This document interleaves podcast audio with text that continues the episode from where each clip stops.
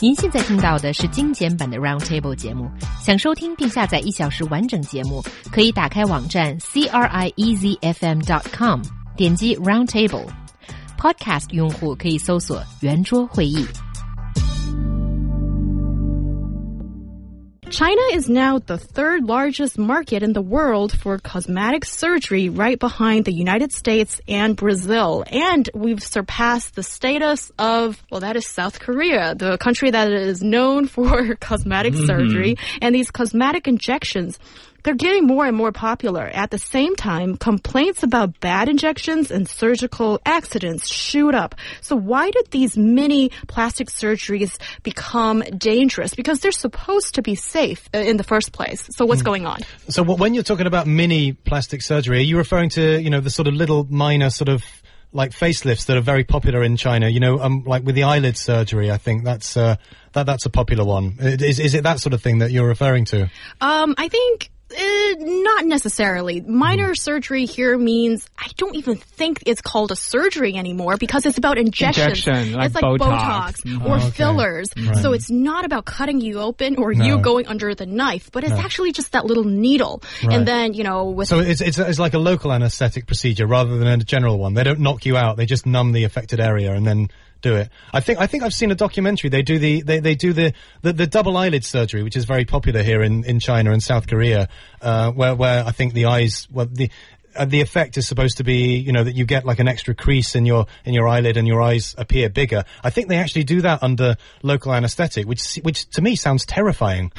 Because you know you, you're there with your eyes presumably strapped open like in Clockwork Orange, and then and then you've got some you know you've got a scalpel coming down, and you've got to somehow you know remain calm and not not not lose yourself. Yeah, I think it's basically still a mentality thing. And I remember He Yang actually talked about this issue on previous shows. Oh, have I? And I if don't I remember, remember. correctly, you are strongly against any kind of plastic surgery, and the only circumstances under which you're okay with it is if someone, let's say, is born with some kind of Defect. Yeah, defect. Then that's the only circumstance. And I happen to have that stance as well. So I think you know if you just want to uh, inject Botox so that you could look younger. That's purely vanity, and I'm always against vanity.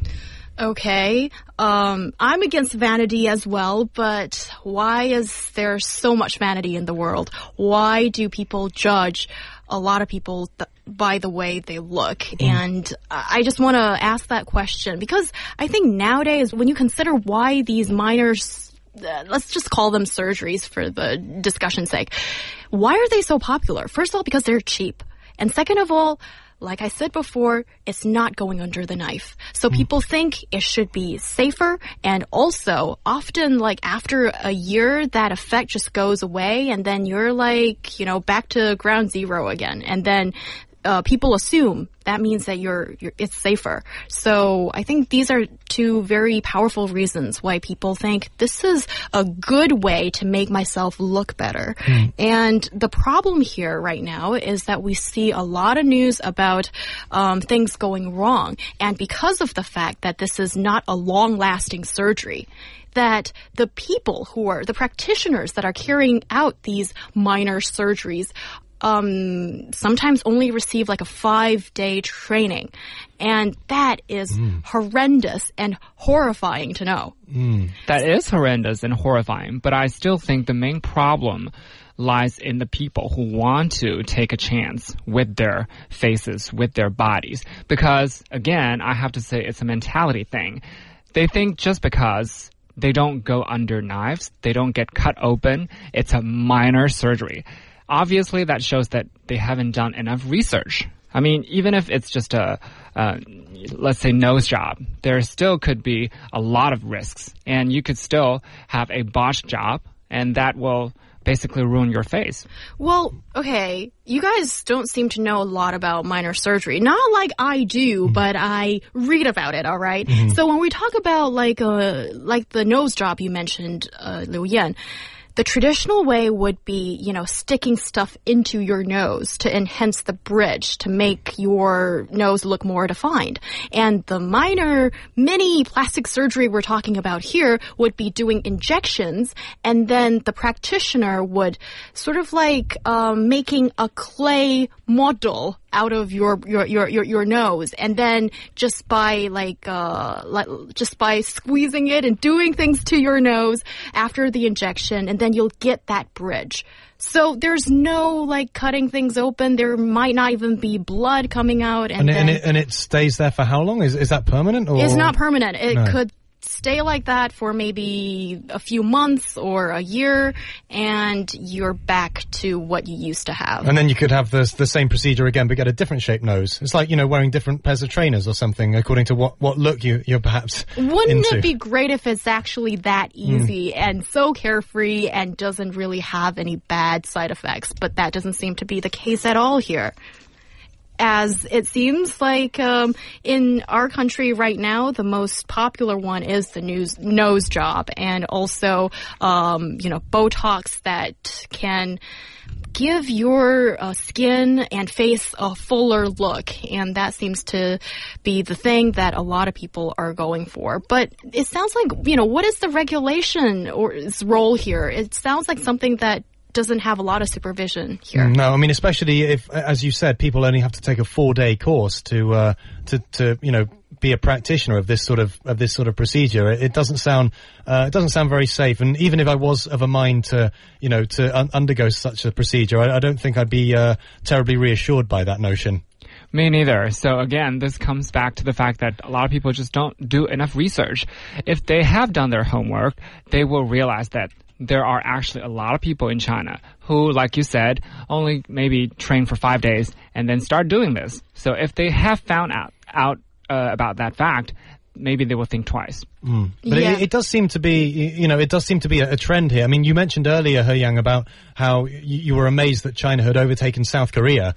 Uh, you know, and you hear stories of uh, of a lot of well, a lot of people from China actually going to South Korea to have procedures done. I actually I remember when I first arrived in Beijing and I was queuing up at the police station to uh, you know do all my papers and everything, and I didn't speak any Chinese. Well, I still don't, but anyway, I was with my I was in my flatmate at the time who was you know translating for me, and there was a there was quite a tall uh, Chinese woman sort of in front of me, a couple of places ahead in the queue, and she was saying something, uh, having quite an animated discussion with a policewoman, and my housemate told me that she was saying that. Uh, uh, she just had plastic surgery in Korea, and that's why she looked nothing like her, her photo on her whatever permit she was she was showing to the police uh, policewoman. wow well i guess you do get those people who would go to such drastic length to just make themselves look better but i say that as if you know, it's something that's not a big deal, but I can understand. Sometimes hmm. people really obsess about beauty and then people maybe attach too much expectation to what that beauty can bring to you. And CC Vivian, our WeChat uh, listener, says that I assume the people who can afford the minor surgery that we're talking about today uh, is cheaper, but it still needs money, and it's mainly the midlife crisis age group. I don't necessarily agree. I think these days, cosmetic surgery and these minor surgeries that we're talking about today, they're so prevalent because they're not expensive, like uh, Vivian says. And it gives everyone a chance to go for a try. And as we've talked about, the effect doesn't last forever, so you can go for, you know, plan B if plan A doesn't work. Yeah, I think unfortunately a lot of people, you know, in China and abroad, you know, tend to judge a book by its cover, and you know, in, in this sort of instant gratification that, that that you see every day, you know, you see all these movie stars or maybe your favorite South Korean pop stars, and they all look a certain way, and people aspire to that, and they want to look like that. And uh, I mean, I've I've heard stories of people wanting to get plastic surgery so they might have a better chance of of getting a good job or a promotion at work. So I think it sort of it features in in a lot of areas of society at the moment. Right. I don't necessarily think, you know, it's all about midlife crisis either. So I think what He Yang said earlier makes a lot of sense. The thing is, like I keep saying over and over again, people don't do enough homework.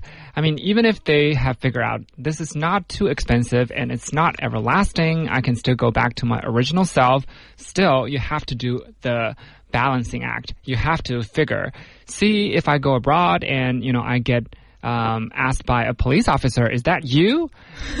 you know, is it worth that kind of trouble? You have to do that calculation yourself.